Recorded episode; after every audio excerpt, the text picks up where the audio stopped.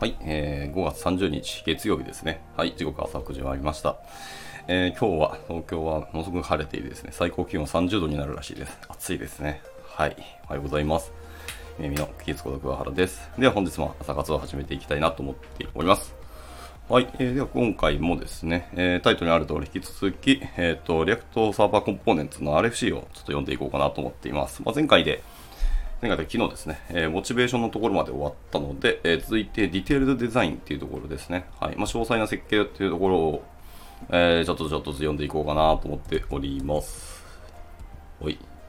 ではですね、えー、最初、今ちょっと注意事項みたいなのがちょっと載ってますけど、まあ、そこから、えー、ぼちぼちとコメントから入っていこうかなと思っております。はい。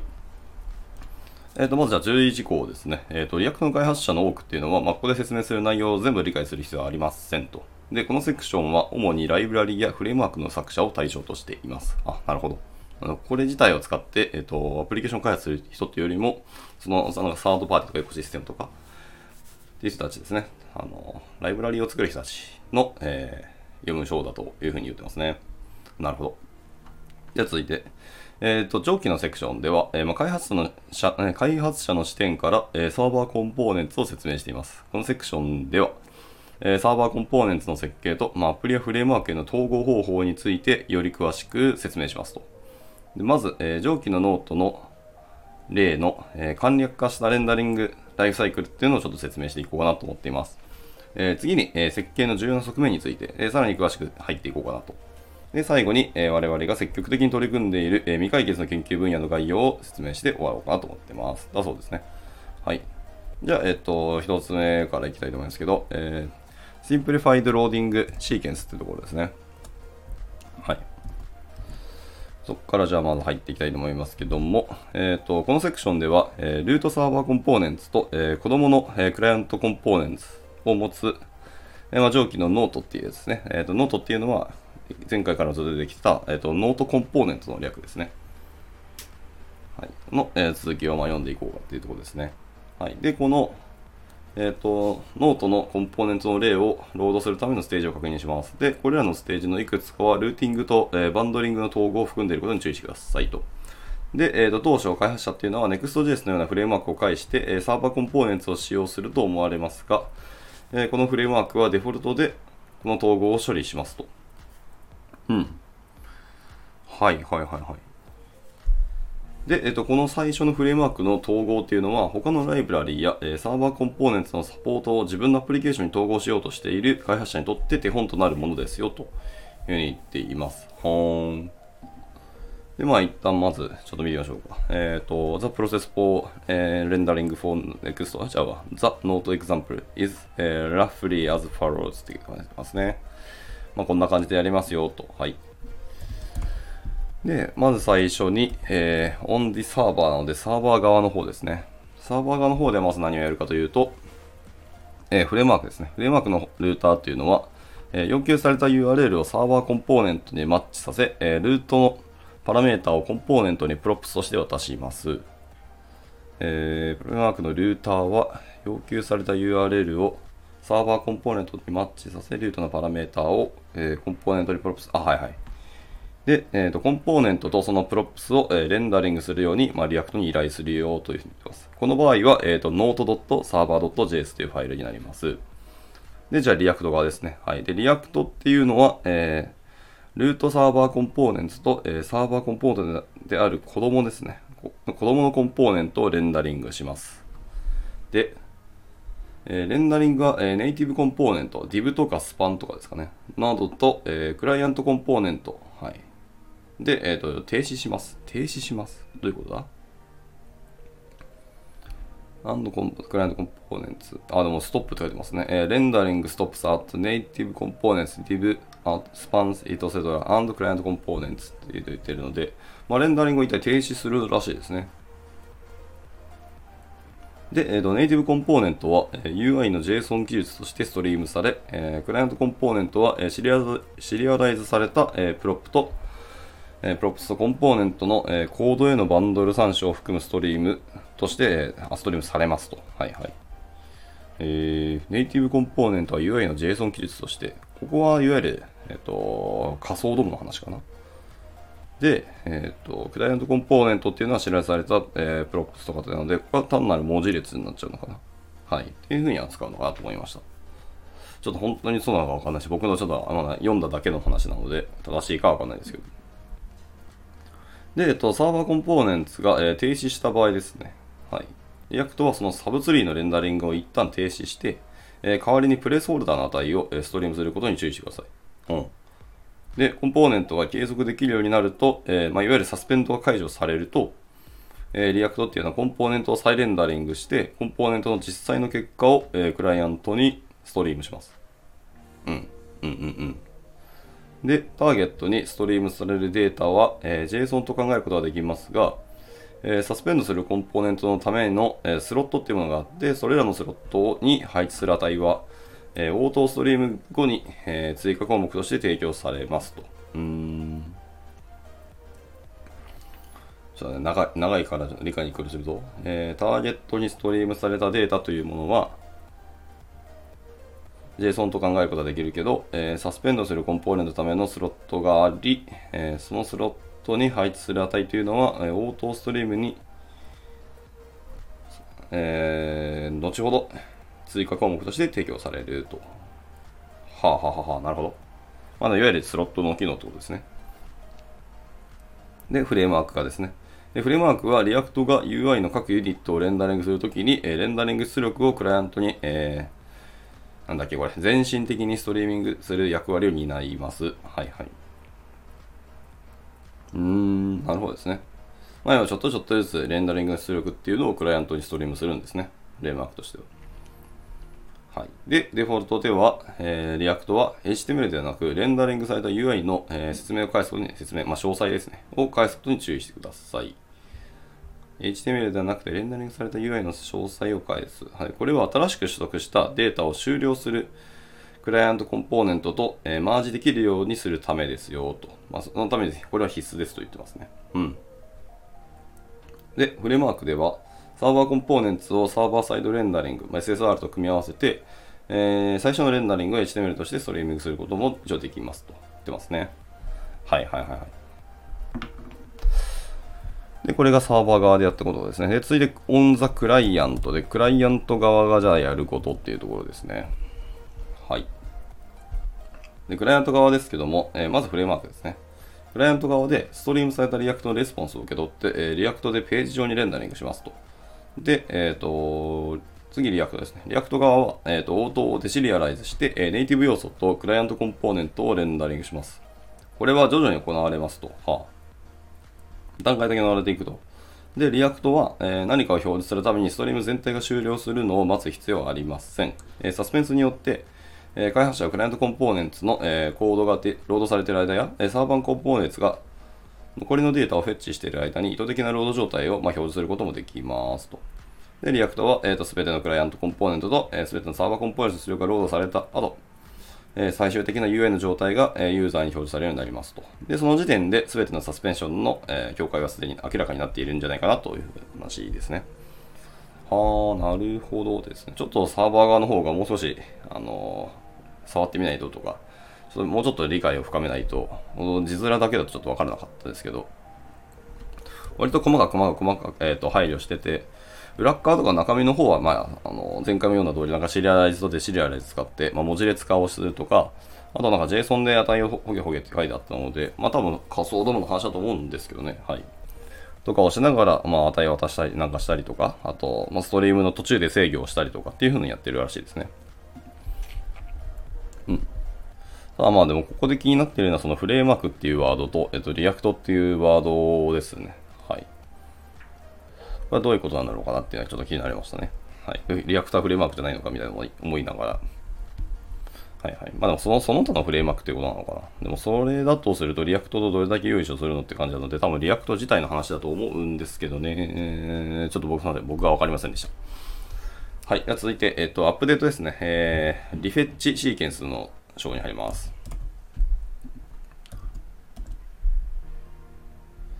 はい。で、リフェッチですね。えっ、ー、と、サーバーコンポーネントっていうのは、新しいデータを見るための、えー、再読み込みもサポートしています。えー、で開発者は個々のコンポーネントを個別に取得するわけではないことに注意してください。えー、これは、えー、開始する server components と、えー、 props があれば、えー、サブツリー全体を再取得することを想定しています。ふむ。なるほどですね。で、えっ、と、最初の読み込みと同様に、これは通常、え、ルーティングとバンドリングの統合を伴いますと。はい、はい、はい、はい。なるほどです。で、それの、えー、詳しい流れを読んでいきますが、よいしょ。えっ、ー、と、クライアントとサーバーはまた同じように、えっ、ー、と、行ったり来たりしてますね。はい、まずクライアント側ですけども、えー、アプリケーションですね。えー、アプリケーションっていうのは、えー、UI の特定のユニット。まあ、例えば、えー、フルルート。フルルートっていうとなんかまだ難しいな。あ、でもフルルートって書いてあるな。はいはい。を、えー、リフェッチすることを要求しますと。はいはい。すべてのルートのところをリフェッチするように、まあ、要求をします。アプリケーションはですね。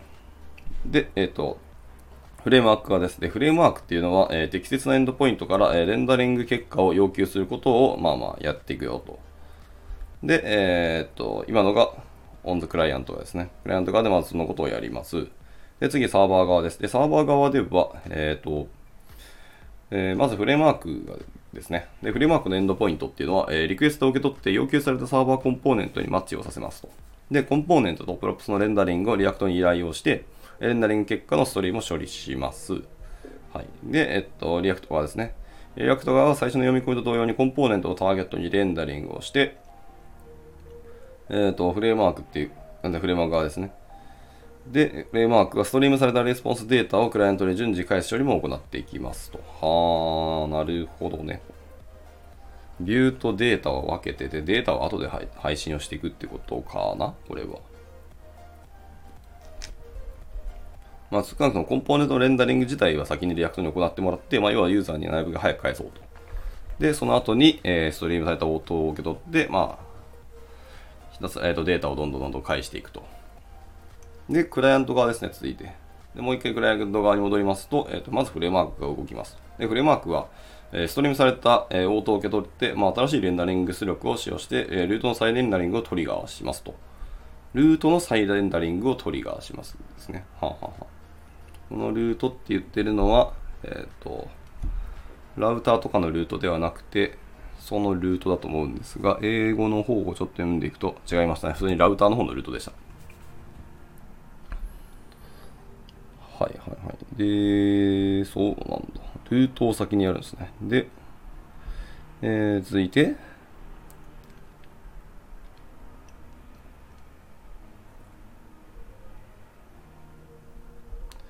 やばい、見失った。どこだ？はいはい。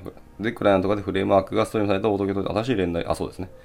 新しい、えー、レンダリングを出力を使用して、ルートの再レンダリングをトリガーします。で、続いて、 React っていうのは、新しいレンダリング出力を画面上の既存のコンポーネントとマージします。はい。で、UI の記述っていうのは HTML ではなくてデータなので、えー、 React は新しい props を、えー、既存のコンポーネントでマージして、えー、フォーカスやタイプ入力などの、まあ、重要な UI の状態を保持したり、えー、既存のコンテンツで CSS トランザトランジッションをトリガーしたりできます。はい。これは、えー、サーバーコンポーネンツがレンダリングされた UI 出力を HTML でなくてデータ、いわゆる仮想ドームとして返す主な理由です。ああ、はいはい。やっぱ仮想ドームなんですね。OK です。で、このプロセスの主要な側面については、まあ、この後詳しくやりますよと言ってますね。はい。まあ、もうそういうことをやっているから、えー、状態を保持できているし、えっ、ー、と、クライアント側の方のえっとビューをもう一回再構築できるよというふうに言ってるわけですね。うんうんうん。この CSS トランジッションのトリガーとかもまた同じようにできるっていうのは結構強いな。うん。はい。では続いて、えー、capabilities and、えー、constraints of、えー、server and client components って言ってますね。ああ、はい。で続いて続いて読んでいきますが、これ本当にあれですね。はい。あの、アプリケーション会社側の意識じゃなくて、本当に、あの、サードパーティーとか、ライブラリー作成者の記述だっていうのはよくわかりました。確かに。僕らがこの React を使ってアプリケーションを作るときにここまで意識しなくてもいい話を結構してるなと思ったので、はい。かなり根っこのところが深いところまで話をされてんだなっていうのは分かりました。ただまあ、知っといた上で使うっていうのも全然いい話であるので、まあ、まあまあまあまあって感じです。はい、続いて、えっ、ー、と、入ってきます。えー、注意が入りました、えー、このセクションはちょっと威圧的に感じるかもしれませんと。ほーん。はい。で、 Server Components を使用するために、これらのルールをすべ、て暗記する必要もありません。えー、.server.js というファイルと .client.js という命名規則に基づいて、えー、これらの制約を、えー、強制するための、えー、 lint ルールっていうのも用意されています。はあ、なるほど。 React Server Components 使いたい場合は、もう .server.js と .client.js っていう命名規則がもうすでに決まっちゃうわけですね。はい。だから React は、今までは結構柔軟に自由な名前付けもできたんですけど、だいぶ名前制約が、えー、厳しくなってきた感じですね。だからよりフレームワーク化してきたとも言えるのかなと思いました。はい。あのー、なんだっけ、レイアウトの話も近いなと思ったんですけど、あ、でもあれはすいません。Next.js の話ですね。これは React の話でした。まあ、まあ同じような話になるんじゃないかなとは思いますが、はい。で、えっと、まあ、それの lint も用意されていて、また、 React っていうのは何か違反とか、えっと、エラーがあった場合は、えっと、明確なランタイムエラーを出しますと。で、えっと、ルールのリストはちょっと多く見えるんですけども、えっと、直感的にはシンプルにはですよと言ってます。で、 Client Components はファイルシステムなどサーバー専用の機能にアクセスできず、えー、 Server Components はステートなどクライアント専用の機能にもアクセスできない。はい。で、サーバーコンポーネント、 Client Components は他のクライアントコンポーネントのみをインポートできるようになりますと。はい。はい。はい。で、本提案で導入された主なコンセプトっていうのは、えー、サーバーコンポーネンツでありますと。これに対してクライアントコンポーネンツは開発者がすでに慣れ親しんでいる標準的なリアクトコンポーネントでございます。クライアントコンポーネントっていう名称には新しい意味は特になく、純粋にサーバーコンポーネントと区別するために、えー、付けられたものですと。えー、このセクションではこれら2種類のコンポーネントの機能の重要な違いについて説明していきます。はい。で、えっ、ー、と、まずサンパ、サーバーコンポーネンツからですね。はい。えー、なるほど、なるほど。結構細かく、今今からちょっと、あれですね。リスト形式でバーっと書いてあるんですけど、これは結構細かいですね。はい。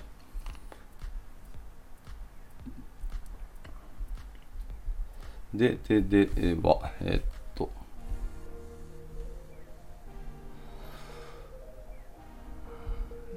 読んでいきますが、ここですね。はい、失礼しました。では、えっ、と、 Server Components からですね。えっ、ー、と、概念的にはリクエストごとに一度だけサーバー上で実行されるため、まあ、状態を使用すること、まあ、ステートを使用することはできませんと書いてますね。ああ、そうなんや。そのため、え、 useState とか、え、 useReducer っていうのはサポートされていませんと。はーん。はいはい。で、えっと、レンダリングサイクルのエフェクトを使用することもできません。そのため、 useEffect と useLayoutEffect もサポートされていません。はい。これが Server Components の方なんですね。はいはいはい。で、えっと、DOM ノードの、えー、ブラウザ専用の API も使用できません。ただし、サーバーで polyfill する場合は例外ではありますけどって言ってます。まあでも基本そうですよね。サーバー側で、まあ、ブラウザ専用の方の API というのは使う必要はないはずなんで、本来は。はいはい。なるほどな。でも、 useState も、えー、 useEffect も、 useLayoutEffect もできないっていうのは、ちょっと強いなと思いましたが、またもサーバー側で確かに、えーと状態を持ってて、えー、クライアント側の状態を持って、その状態をちゃんとバンさせるとかガチャンってやれると結構めんどくさそうなので、それはそれ正しい気もしますね。はい。では、えっと、ここからのリストなんですけど、えっと、できること、できないことっていうのを、えー、ついてますね。バツとなんかチェックみたいなやつがついてるので、えー、はいはいはい。ちょっとそれを見ていこうかなと思いますが、あ、ではさ、さっきのがそのバツの一つ目ですね。はい。いろんなものは使えませんよって言ってました。はい。で、続いて、えっ、ー、と、状態とか効果に、えー、効果ってなんだ？状態と効果に依存する、えー、カスタムフックやブラウザ専用 API に依存するユーティリティ関数を使用しないこと。はい。これはダメですよと言ってますね。はあ、はいはい。あ、 state or effects ですね。なるほどね。要はステート or effects に依存するようなものとか、まあ、カスタムフックみたいなものを、えー、使用しないように注意してくださいねっていうふうに言ってますね。で、えっ、ー、と、ここから OK な内容ですね。OK な内容としては、いわゆるデータベースであったりとか、まあ、内部のマイクロサービスだったりとか、ファイルシステムだったりとか、まあ、サーバー専用のデータ、えー、ソースを使用することができますと。で、また他のサーバーのコンポーネント、もしくはネイティブ要素、DivSpan などとかですね。など、で、またはそのクライアントコンポーネントをレンダリングすることができますと言ってますね。はい。本当になんかサーバーサイドレンダリングのコンポーネント化したって感じな気はしましたね。で、えっと、次、 Server Hooks とかユーティリティですね。はい。まあ、開発者というのはサーバー用に設計されたカスタムフックとか、まあ、ユーティリティライブラリーを作成することもできます。はい。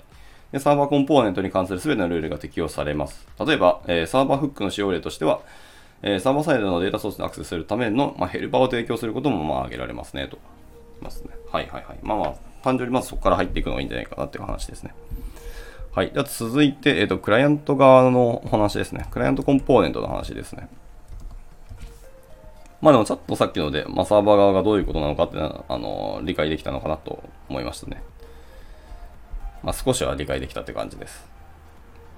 で、続いてクライアントコンポーネントですけども、えっ、ー、と、クライアントコンポーネントは、えっ、ー、と、標準的なリアクトコンポーネントですので、えー、これまで使ってきたすべ、えー、てのルールが適用されます。で、主な新しいルールというのは、え、サーバーコンポーネントに対して何ができないかということです。はい。で、まあ、それをちょっと見ていきましょうと。えー、サーバー上でしか、えー、動作しないため、えー、サーバーコンポーネントをインポートしたり、サーバーフックとかユーティリティを呼び出したりすることはできません。はい。いわゆるサーバーコンポーネント側で持っている機能とかフックスみたいなものは全然使えませんと。えただし、えサーバーコンポーネントは、えクライアントコンポーネントの子供として、え別のサーバーコンポーネントを渡すことはできますと。うーん。例えば、えっ、と、クライアントタブバーっていうコンポーネントの中に、え、サーバータブコンポーネント、コンテンツみたいな、え、タグが挟まれていた場合とかですね。こんな風な具合で、えっ、と、渡すことはできますと言ってますね。まあ、クライアントタブバーっていうのがそのサーバーコンポーネントで、クライアントコンポーネントの子供として別のサーバー、あ、違う、逆だわ。えっ、ー、と、クライアントタブバーっていうのはクライアント側のコンポーネントで、その子供として、えっ、ー、と、別のサーバーコンポーネントとしてサブタブコンテンツみたいなコンポーネントで挟むこともできますと言ってますね。はいはいはい。で、えっと、クライアントコンポーネントから見ると、その子供はすでにレンダリングされたツリー、はそうですね、サーバータブコンテンツって今見見て見ている、えー、コンポーネントですけど、こちらは確かにサーバー側でもすでに処理とか、わちゃわちゃってやってることが全て終わってるはずなので、はい、まあ、レンダリングされたツリーですになってくれると。はい、それはありがたい話ですよね。はい、つまり、サーバーコンポーネントとクライアントコンポーネントはツリーの中でどのレベルでもネストさせたり、インター、なんだ、インターリーブですかね。はいはいはい。まあ、介入することができますよ、言ってますね。はいはい。まあ、要はサーバーソースのみのデータソースを使用しないっていうことですね。はいはいはいはい。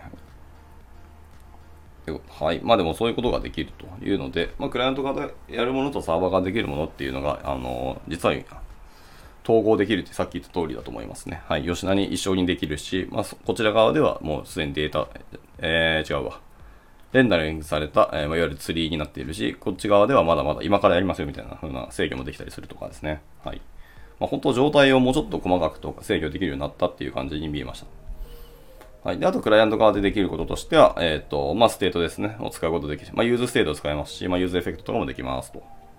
あとはそのブラウザー側の、え、ー、と API もできますし、はい。で、ステートエフェクトもしくは、えっと、ブラウザ専用 API を使用するカスタムフックとかユーティリティももちろん使えますと言ってます。はい。まあ、こっちは今までの、えー、 React と同じってことですね。うん。で、えっ、ー、と、続いてですが、で今のが、えっ、ー、と、キャパビリティ、もしくはコンストレインズオブサーバークライアントコンポーネンツで、続いて、えー、シェアリングコードビトインサーバークライアントですね。はい。コードの共有って何だろうな。はい。えーと、続いて、まあ、このセクションも同じような注意書きがありますね。はい。まあ、威圧的にちょっと感じるかもしれないですけど、えー、サーバーコンポーネンツを使用するためには、これは新しいルール覚えることはないし、ほげほげって言ってます。で、これはさっきの注意書きと同じような感じですね。はいはいはいはい。で、えー、っと、どっからだ？区切りが難しいな。区切りがないぞ。すいません。ちょっとぐだぐだしてますね。えー、インアディッションがどっかにあったはずなんですけど、インアディッションが見当たらない。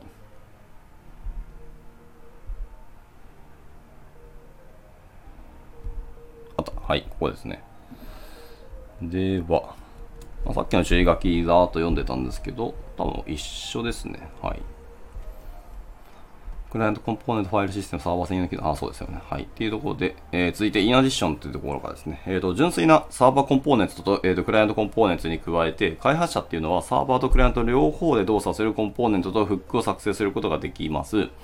えこれによってコンポーネントが、えサーバーコンポーネントと,、えーと、クライアントコンポーネントの、え両方の制約を全て満たしている限り、まあ、ロジックを環境間で、えーと、共有することができます。したがって、えーと、共有コンポーネント hooks とかはこんな感じになりますよというふうに書いてまして、えっ、ー、と、 useState っていうのが使えませんと。えっ、ー、と、not use なんて、あと、レンダリングライフサイクルフックとか、あとエフェクトみたいなやつの、えー、とレンダリングのサイクルえー、ライフサイクルの hooks も使えませんと。で、ブラウザだけの、えーと、API っていうのももちろんできませんと。はい。で、あとなんだ、えー、 custom hooks とかユーティリティですね。はい。あの、ステートとかエフェクトとか、そのブラウザー API に依存したような、えー、 custom hooks とかでユーティリティももちろん使えませんと。はい。で、あとサーバーサイドのデータソースももちろん使えませんと。で、あと render server components とか、えっ、ー、と、 use server hooks みたいですね。サーバー側の hooks みたいなやつも、えー、ともちろんできません。まあ、要はクライアントとサーバーでちゃんと責務を分けてますっていうことですね。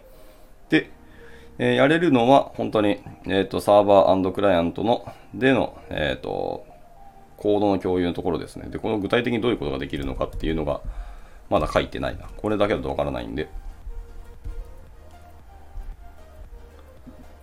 はい、それがこの下に書いてあるのかな？ちょっと読んでいきます。はい。で、えっと、共有コンポーネントですね。はい。共有コンポーネントには多くの制約がありますが、実際には多くのコンポーネントがすでにこれらの規則に従って、えっと、サーバーとクライアントの間で修正せずに使用する、できることがもうすでに分かっていますと。ほう、そうなんや。で、多くのコンポーネントはその状態を使ったり、えー、追加のデータをロードすることなく、いくつかの条件に基づいて、いくつかの props を単に変換するだけでいいと。うん。で、これが共有コンポーネントがデフォルトであり、特別なファイル拡張子を持たない理由ではありますと。あー、なるほどですね。まあ、特別何かすることがないからかもしれないな。はい。で、共有コンポーネントの典型的な例としては、えー、例えばマークダウンレンダラーのようなものになりますと。で、マークダウンで書かれたコンテンツを見るための、えルートをロードする場合、編集はしない場合ですね。はい。で、サーバー上でマークダウンをレンダリングする方が効率的であり、えクライアントに、え巨大なマークダウンのレンダリングライブラリを、えダウンロードする必要はありません。はい。でしかし、ユーザーがコンテンツを編集したい場合、えマークダウンライブラリはオンデマンドでダウンロードされ、えユーザーが編集している間、えライブプレビューですね、を提供することができます。うん。で、えっと、共有コンポーネントを使用することで、アプリケーションはこのレンダリングのための、え、単一な、え、単一の事実、え、真実のソースを持つことができますというふうに言ってますね。まあ、この辺は前回も読んだとか、前回までに見てきた、えー、お話と結構似ている話かなと思いました。まあそうですね、重い処理は結局サーバー側に寄せていくけども、クライアント側で必要なものがちゃんと、えっ、ー、と、必要な分だけちゃんと対応できますよっていうことですね。まあ、それを共有コンポーネントというところで、えーと、対応できるようになっていくと。これはでもいい話ですね。まあ、クライアントとサーバー側で別々にちゃんとあのコンポーネント書いてわちゃわちゃってやるのかなと思ったら、えーと、共有のコンポーネントでいきますよと言ってますね。はい。